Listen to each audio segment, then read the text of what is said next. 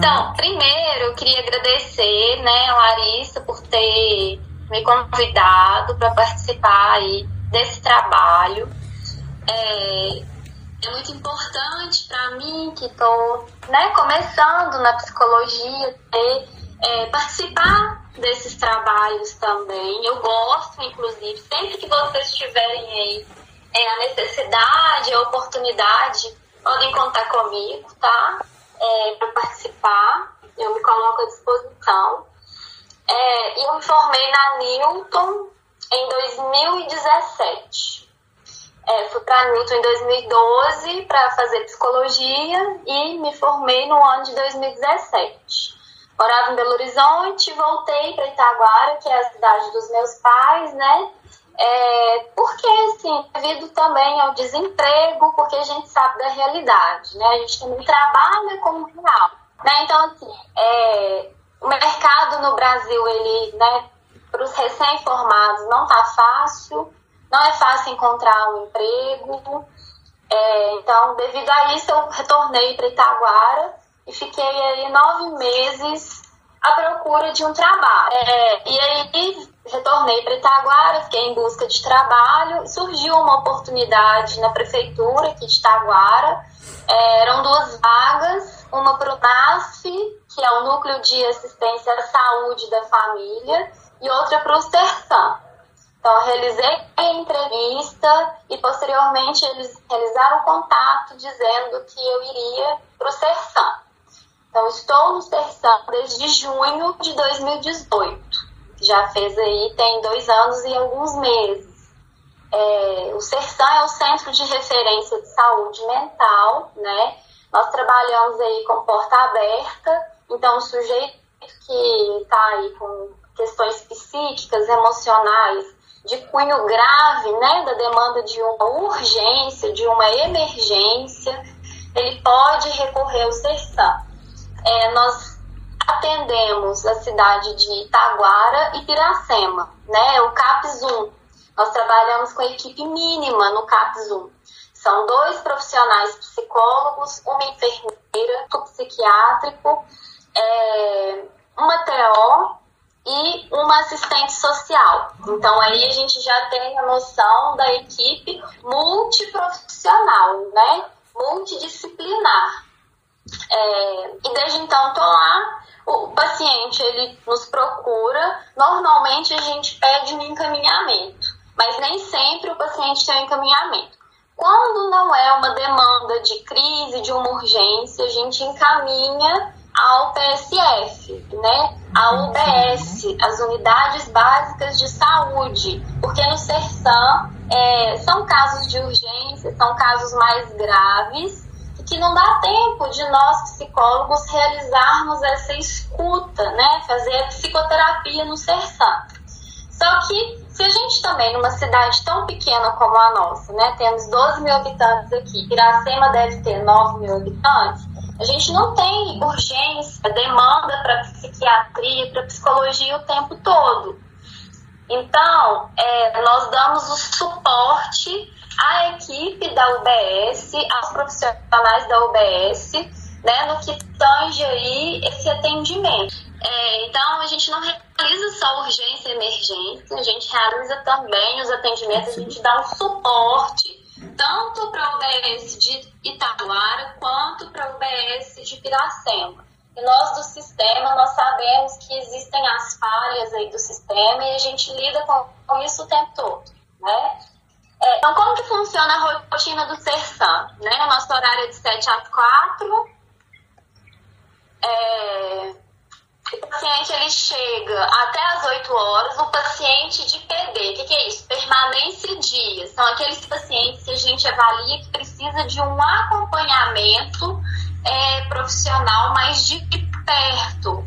E lembrando que a gente não atende somente é, os pacientes de, de cunha aí de um sofrimento psíquico, a gente atende também paciente AD, né, que são álcool e outras drogas, é, enfim, aí o paciente vai é, até 8 horas mais ou menos, e aí é servido o café da manhã, depois, cada dia da semana tem uma oficina diferente para aquele paciente. Então, tem as oficinas com os profissionais, né, especializados também. Após a oficina, é servido o almoço que o Estado oferta, ou seja, o governo oferta o almoço para esses pacientes. Como que a gente avalia que o paciente precisa participar da oficina, da permanência dia?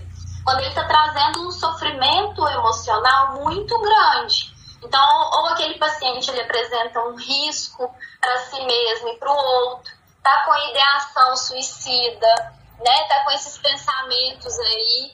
É... E às vezes a gente insere o paciente também, até mesmo para ele dar uma localizada, para ele circular na sociedade, né? O paciente álcool e drogas, AD, uma tentativa de tentar resgatar para esse paciente que existem novos possíveis que tem novas possibilidades, né? E, e a dinâmica de grupo ali também ela funciona muito bem, tem as identificações. Então é o momento onde eles conversam entre eles, eles se abrem. É, lógico, gente, a permanência de a oficina, ela, é, ela foi realizada até essa questão da pandemia. Agora, na pandemia, nós suspendemos as oficinas porque na maioria são pacientes de grupo de risco. São idosos, são pacientes diabéticos, hipertensos. Então, para não correr o risco né, de ter alguma contaminação lá, de ter algum contágio, nós suspendemos as oficinas temporariamente até a situação retornar ao normal, né? A gente não sabe até quando vai durar. Só que o serviço, ele continua. E cada dia da semana é uma oficina. Na terça é estimulação cognitiva, na quarta é, é atividade física, e aí cada dia da semana vai um profissional específico para realizar essa oficina. Larissa foi nossa estagiária, então ela participava junto com a gente, né? Ela ajudava na hora do café da manhã, ela ajudava no almoço, pedia as marmitas, então a gente deixa livre também, a gente tem autonomia de escolher que, o prato do dia, que carne que ele vai comer, o tamanho da marmita. Então a Larissa ajudava nisso tudo. A Larissa acompanhava nas oficinas, nos auxiliava, nos ajudava, fazia sugestão de atividades diferentes, porque chega um momento que cai na rotina, cai no mesmo, né? Então toda segunda a mesma coisa, toda terça a mesma coisa. Então, né, a mente fresquinha de vocês, estudantes, é muito importante também para trazer novas sugestões, para a gente trabalhar o novo com esses pacientes também. Eu lembro que quando eu entrei, a minha oficina era na sexta-feira, era oficina de música. E aí eu fui percebendo que aquilo estava um pouco robotizado. E aí eu comecei a levar os pacientes para circular na sociedade. Então, levava eles para fazer uma caminhada até a praça matriz da cidade, deixava aberto para quem quisesse ir até a igreja, poderia ir, né? Quem tem a religião católica ir. Depois, é, a gente até chegou a almoçar no, no restaurante da cidade junto, ao invés de almoçarmos lá no, no Sersan, almoçamos no restaurante. Então, até como um objetivo de inseri-los socialmente, porque são sujeitos que não circulam, né? são sujeitos que são excluídos socialmente, né? que têm um olhar de condenação, às vezes até mesmo é por um pensamento aí do desconhecido, né? Tem medo. Só que nós, é como eu disse, nós não recebemos apenas pacientes portadores de sofrimento mental, neurótico grave e psicótico. Não, nós recebemos pacientes aí que estão tá numa situação difícil, passando por um processo de luto ou do adoecimento de si próprio ou da família, né? Paciente de é, os toxicômanos, os, os alpidrogas. Então, a gente recebe esse leque de pacientes. O que está sendo feito agora na pandemia? Os atendimentos ambulatoriais. Nós mantivemos aí é, retornos com o médico psiquiatra, porque é necessário que eles sejam acompanhados aí é, através da, da medicação, que eles estejam bem medicados, que eles estejam medicados adequadamente. E nos casos em que a gente avalia a necessidade de acompanhar em ambulatório, nós acompanhamos com todos os cuidados possíveis. De, de, máscara, o álcool no início e no final do atendimento, tá? Então a gente mantém, a gente mantém os atendimentos de urgência e emergência e os atendimentos ambulatoriais, aqueles que a gente já tinha e os que a gente avalia necessário, né, ter o, é, o, esse acolhimento nesse momento. E aí, gente, é importante frisar que, assim, às vezes, esse olhar da saúde mental, ele fica muito direcionado no profissional psicólogo ou no psiquiatra. Mas dentro do CAR, qualquer profissional é capacitado para realizar a escuta. Então, o paciente chega, nós realizamos o acolhimento, né? Quem está de plantão realiza o acolhimento e, e aí avalia é, a direção de tratamento daquele paciente, o que, é que ele precisa. Só que muitas vezes vai ser o TO que vai fazer o acolhimento, ou vai ser a enfermeira, ou vai ser não sei, assistente social. Então, dependendo do caso, esses profissionais, eles também devem realizar as escutas ambulatoriais, semanais, quinzenais ou mensal. Não é só necessariamente o psicólogo e psiquiatra. Né? No CAPS, todo profissional pode realizar escuta. Isso acontece na prática? Não, isso não acontece na prática. Muitas vezes a escuta é direcionada e centralizada ao psicólogo ou ao psiquiatra. Então, isso é uma coisa também que vocês, enquanto estudantes e futuros profissionais, e, e conhecimento, que isso seja feito. Inclusive, está escrito na linha guia de saúde mental,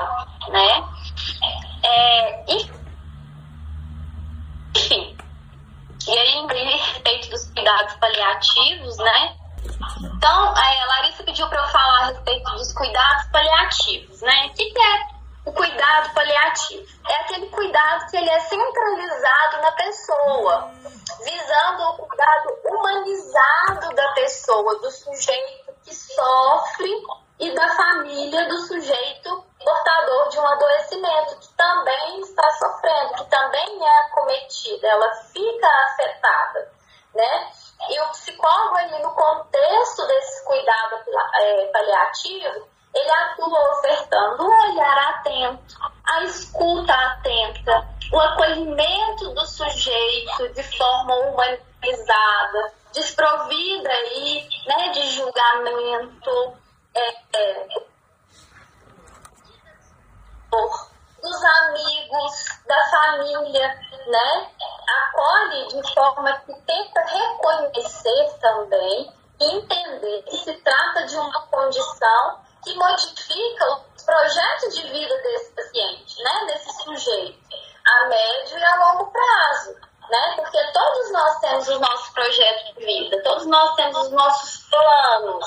E aí o sujeito descobre aí uma doença, né? Aí, às vezes, em fase terminal. E aí, como é que fica esse projeto de vida de, diante esse adoecimento? Como é que fica essa família?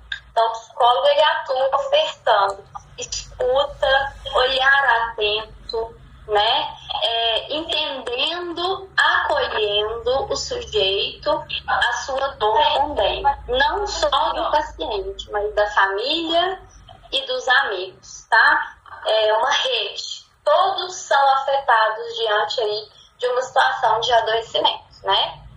É, e esse processo ele também envolve aí o manejo de notícias difíceis de serem dadas, de notícias aí, é, né, às vezes pesadas, é, envolve o manejo numa tentativa de resgatar a autonomia do sujeito que fica comprometida diante do adoecimento, né? O enfrentamento da dor também, dos sintomas que podem ser incapacitantes para esse sujeito, né? A angústia existencial, né? Porque nós temos um conceito de nós mesmos e aí diante da dor, do sofrimento, do adoecimento, como que fica aí a nossa relação conosco, né? Como que ficaria, pense, você descobrindo aí um, um adoecimento, uma doença, como ficaria a sua relação consigo mesmo? Como ficaria a sua autonomia, né?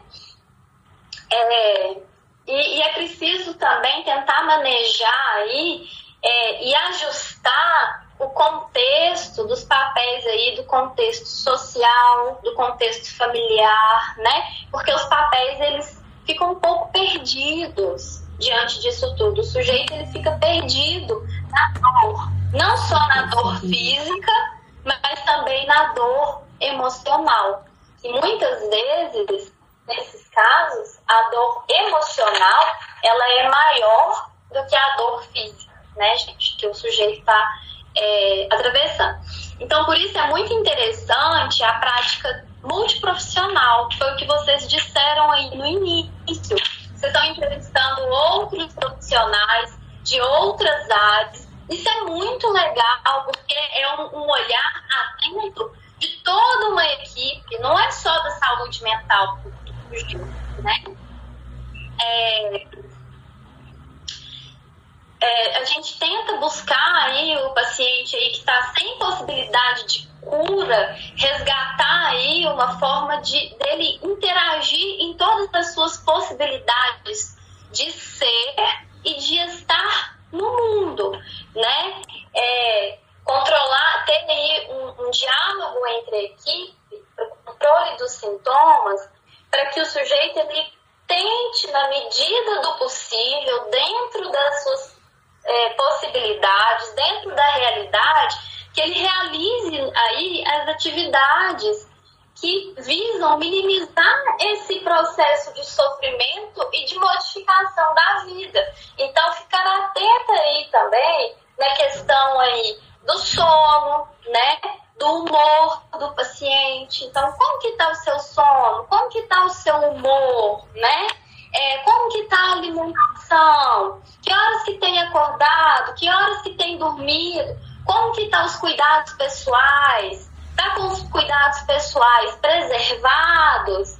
Né? Tá tomando banho, tá mantendo higiene corporal? Como que tá? Numa tentativa de tentar evitar né, retardar, evitar ou controlar uma possível, um possível quadro de ansiedade, de depressão, né, ou possível quadro de bulimia, de anorexia, que pode ser desenvolvido nesse momento, né?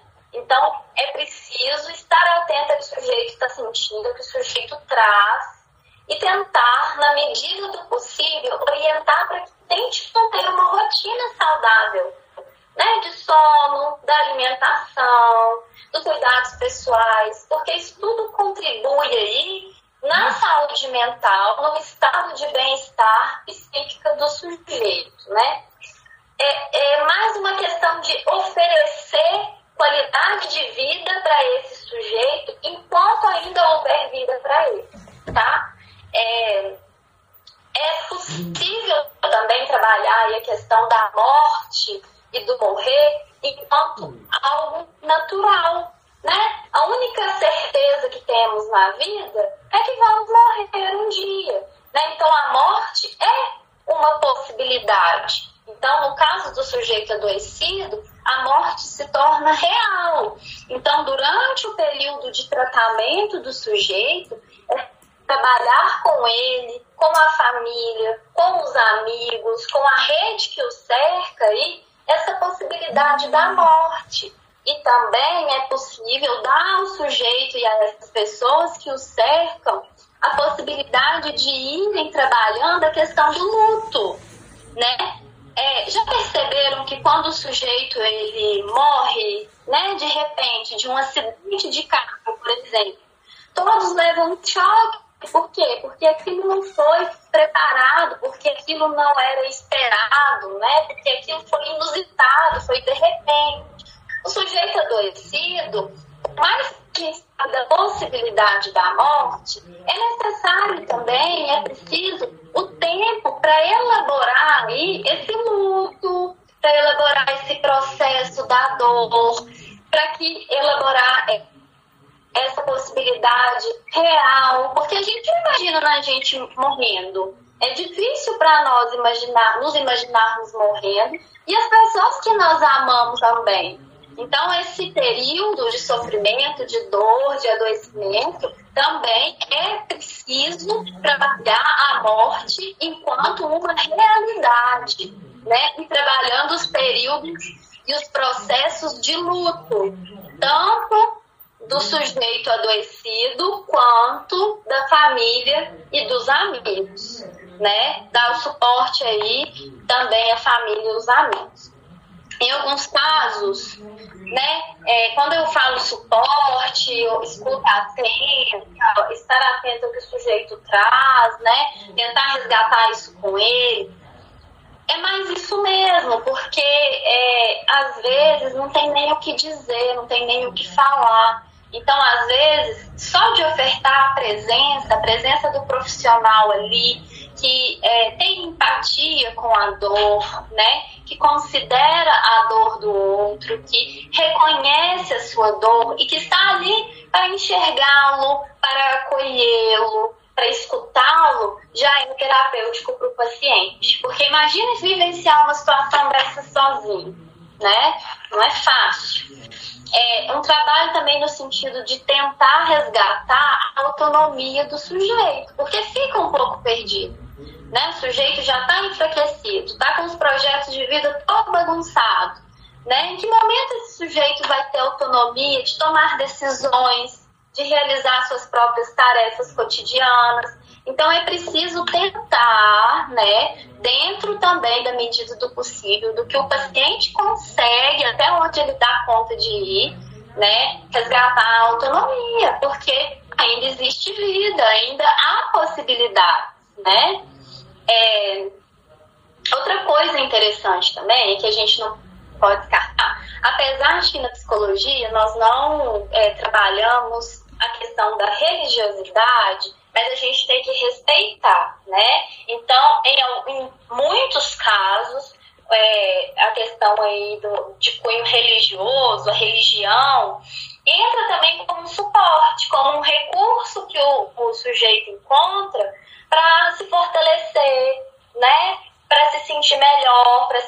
mais forte, né? É um dos recursos que ele encontra enquanto um suporte emocional um suporte real para esse sujeito. Então, nós, né, mesmo que a psicologia não aborda essa questão da religião, nós temos que respeitar. Né? Então, se o sujeito encontra a religião enquanto uma, uma estratégia, enquanto uma saída, enquanto um recurso, ok, tudo bem, vamos apoiá-lo, vamos escutá-lo, né? vamos. É, né? A gente trabalha no sentido de encorajá-lo, porque os recursos que o sujeito vai encontrar é único para cada um. Às vezes, numa situação dessa, um encontra religião, o outro não encontra. E tá tudo bem, né? Cabe ao paciente dar sentido àquilo dentro da sua subjetividade, dentro daquilo que faz sentido para ele. O sujeito já está com pouco recurso, a gente ainda vai tirar o que ele encontra enquanto uma saída, enquanto um suporte? Não, nós vamos respeitar. Né? Nós vamos respeitar, nós vamos apoiar, nós vamos levar isso em conta também, tá? Mas tendo todo cuidado para não entrarmos aí em juízo de valores, né? Cada um tem a sua religião, então às vezes a religião que ele vai trazer é diferente da nossa, então a gente vai respeitar isso também, né, dentro da nossa ética profissional. É, e a escuta, gente, essa escuta cuidadosa, essa escuta atenta, faz com que a gente possa identificar quais são as reais demandas desse paciente. O que, que ele está querendo dizer com isso? Qual é a real dor? Qual é a real demanda que esse paciente está trazendo, né? É importante que o psicólogo ele tenha uma boa comunicação entre psicólogo, paciente, psicólogo, família e amigos, psicólogo e equipe de trabalho, para que todos caminhem juntos, falando a mesma língua, para terem a mesma direção de tratamento, tá? Lembrando sempre de considerar, lembrando sempre de considerar aí o direito de escolha do sujeito adoecido, né? Não é porque ele está adoecido que ele não tem direito de escolher sobre o que ele quer para a vida dele. Ele tem sim direito de escolher. Temos que levar em conta os seus desejos e levar em consideração que ele tem o direito de fazer as próprias escolhas, né? Sendo respeitado sempre a sua vontade, né? Deixando aí de lado um pouco aquele modelo médico é, paternalista, onde o médico ditava as ordens, onde o médico direcionava o tratamento e decidia o que, que o paciente ia fazer da vida dele ou não. Se ia tratar, se não ia tratar, se ia para casa, se estava no hospital, se ia, né, o que, que ia fazer. Não, o sujeito tem o direito de escolher. É, mas é importante lembrar que a família deve ser comunicada a respeito da real situação do paciente, assim como ele também deve ser comunicado. Ele tem o direito de saber a respeito do que ele tem na realidade. É, e diante de qualquer escolha do paciente, ele tem o direito sim de escolher, mas a família também tem que ser comunicada, tá? Porque senão o paciente pode escolher e aí a família pode vir em cima de nós, nos responsabilizando. Então, muitas vezes, o paciente decide um abandono de tratamento, alguma coisa assim, a família e ou o próprio paciente assina né, um termo de responsabilidade, tá? Porque aí a responsabilidade já não é nossa, né? É, para finalizar, é, o trabalho é no sentido, muitas vezes, gente, diante da dor, diante de um luto, diante de uma tragédia, não tem palavras que façam a pessoa né, amenizar a dor do sujeito. Então, o que eu sugiro, assim, nesse momento inicial, dessa abordagem inicial, é a escuta cautelosa ao paciente, né? Estejam ali, de fato, presente com o paciente, com a família do paciente. Entenda que aquela dor é real para todos eles, né? É que o processo é diferente para cada um. Então, às vezes, você vai lidar com um paciente que realmente, de fato, sente aí essa possibilidade da morte como algo terrível e já tem paciente que vai lidar com uma certa naturalidade.